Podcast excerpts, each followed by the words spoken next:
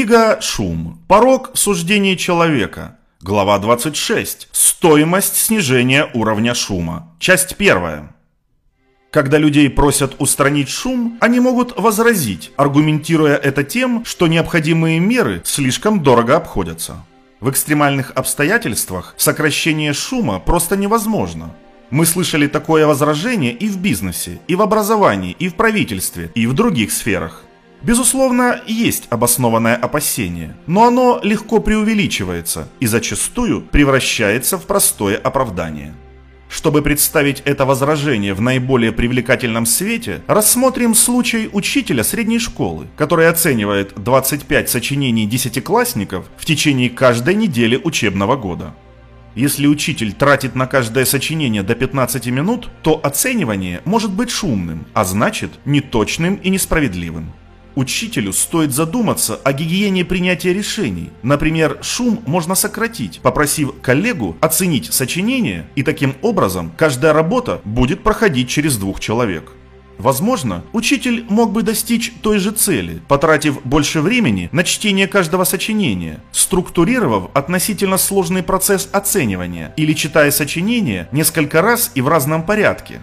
В этом может помочь подробное руководство по выставлению оценок, используемое в качестве проверки себя.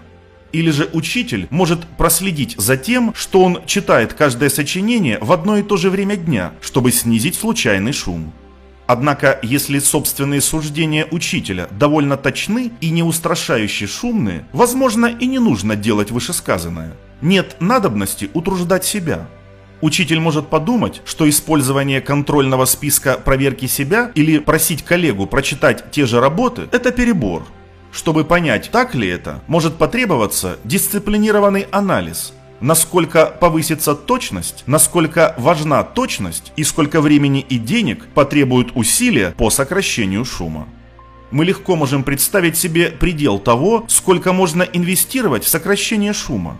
Также легко мы можем понять, что этот предел должен отличаться в зависимости от ситуации. Если сочинения пишут девятиклассники или старшеклассники, это одно. Когда на кону стоит поступление в университет, это совсем другое.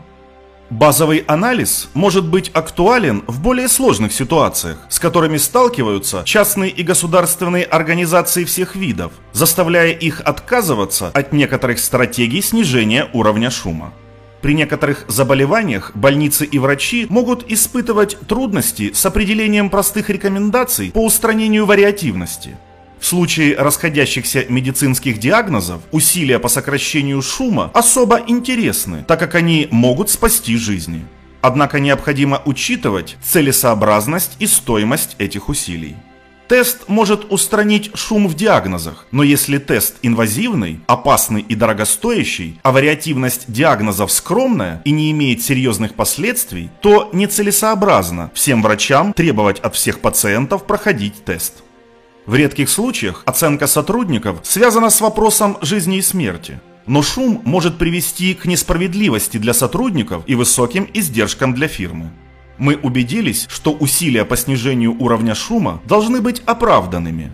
Стоят ли они того?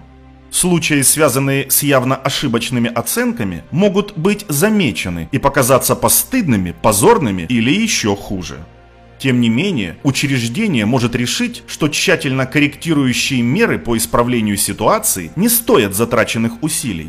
Иногда такой вывод оказывается недальновидным, эгоистичным и ошибочным, даже катастрофическим. Гигиена принятия решений в той или иной форме вполне может быть целесообразной.